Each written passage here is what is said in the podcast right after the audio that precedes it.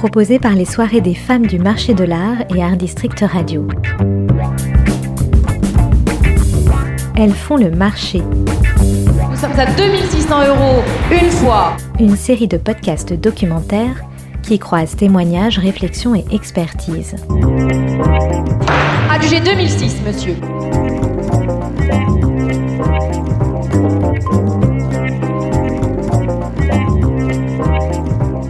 Mais justement, sur euh, peut-être vous avez un avis sur euh, la place des, des femmes ou des jeunes femmes qui se lancent dans, dans les métiers euh, du marché d'art. euh, Ah oui, ça je peux vous dire quelque chose.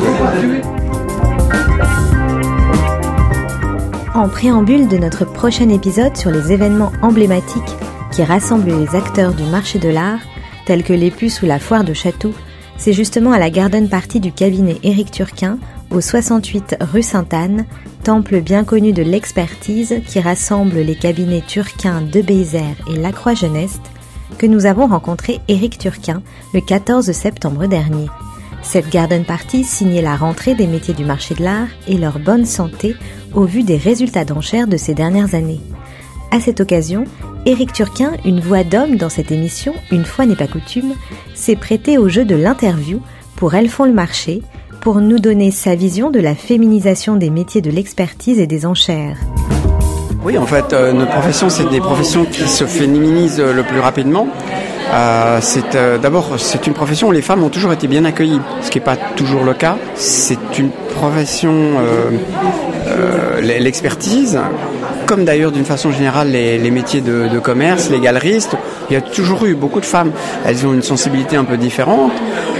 Autrefois, il y avait très peu de clients femmes, donc euh, effectivement, ils avaient moins de place. Aujourd'hui, il y a beaucoup plus de clients femmes. Aujourd'hui même, euh, si on veut vendre un tableau, faut dire qu'il a été peint par une femme. ça, ça marche du tonnerre. Oui, voilà. Aujourd'hui, les tableaux d'Artemisia Gentileschi, ils font presque plus cher que les tableaux de son père, ce qui est pas tout à fait juste quand même. Soyons, soyons, soyons honnêtes.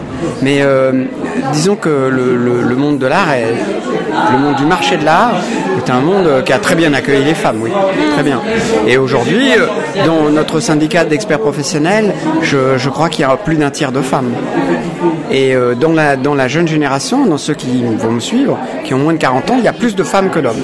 Donc euh, bien sûr, oui, c'est une, profession qui est très accueillante pour les femmes. Ça Très fait accueillante. combien de temps vous êtes ici, euh, dans ce lieu?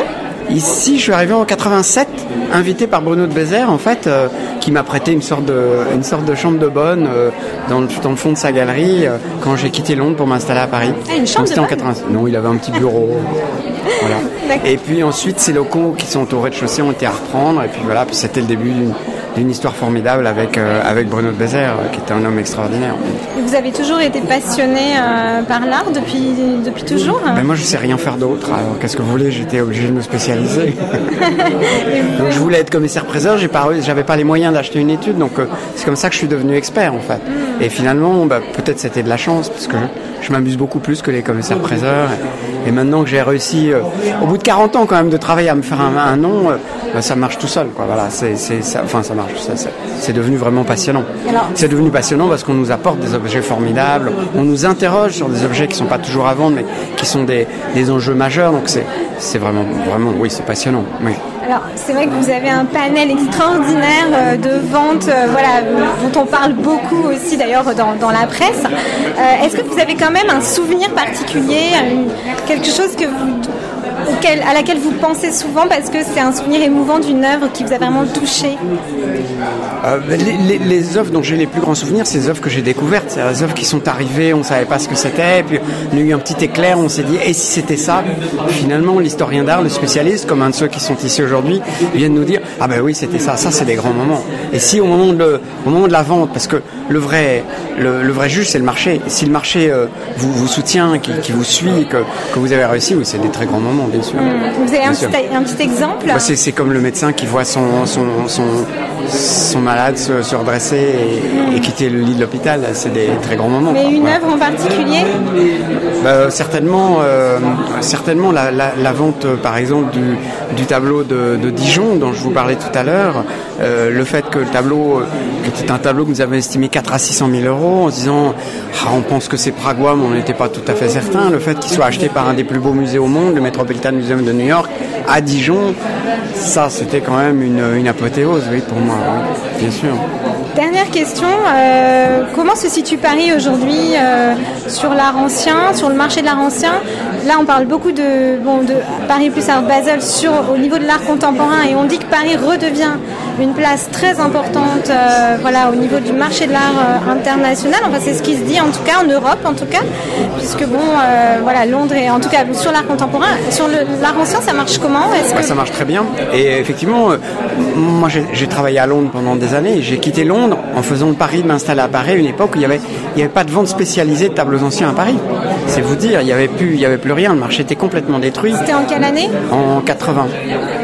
Donc j'y suis resté jusqu'en 87 et euh, quand je me suis installé à la demande de Bruno de Bézère, effectivement de l'expert en dessin, en disant mais il faudrait que vous veniez faire à, côté de moi ce que j'ai fait dans les dessins. Et euh, ça marchait tout de suite très très vite, très très très vite. Et très rapidement Paris est devenu un vrai concurrent pour Londres et pour New York.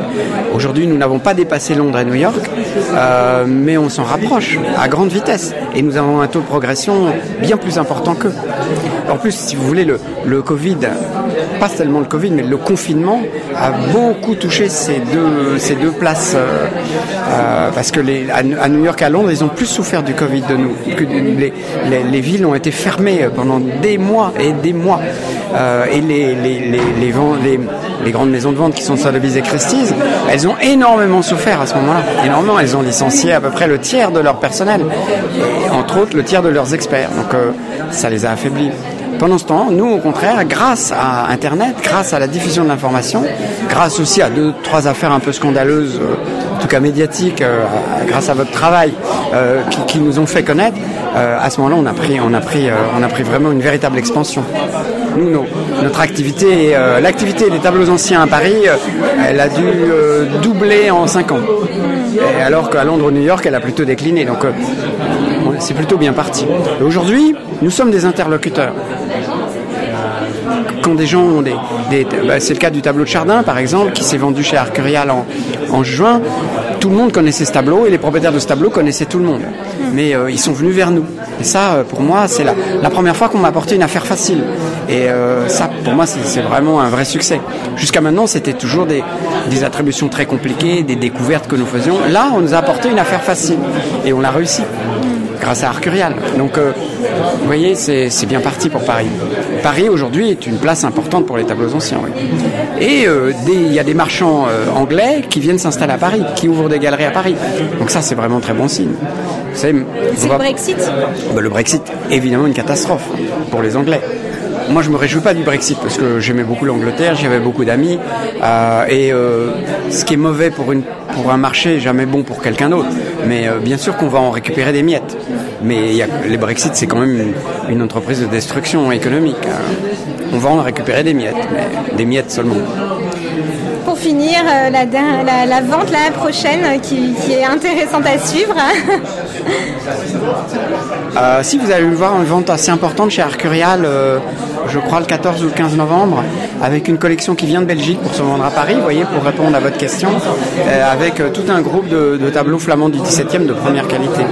Il y a entre autres une série de six petits paysages de, de, de, de Grimmer, de Jacob Grimmer, qui sont sensationnels. C'est une vraie belle collection. Et ça aussi, c'est une affaire facile, et maintenant elle arrive à Paris. Avant, tous ces tableaux allaient à Londres. Et là, entre euh, les complexités du Brexit et le fait que le marché anglais est quand même très secoué, euh, effectivement, on, on récupère des, des, affaires, des ventes que nous n'aurions pas eues. Donc c'est bien parti pour Paris. Merci beaucoup. Vous venez d'écouter l'épisode bonus en préambule du 15e épisode d'Elles font le marché. Notre partenaire, les soirées des femmes du marché de l'art, devient en cette rentrée YAM le club.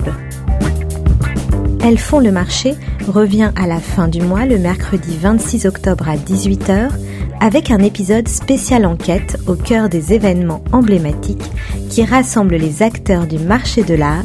À très vite.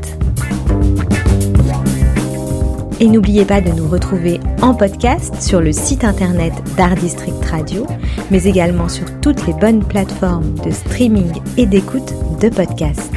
Également, suivez-nous sur notre compte Instagram Elles font le marché.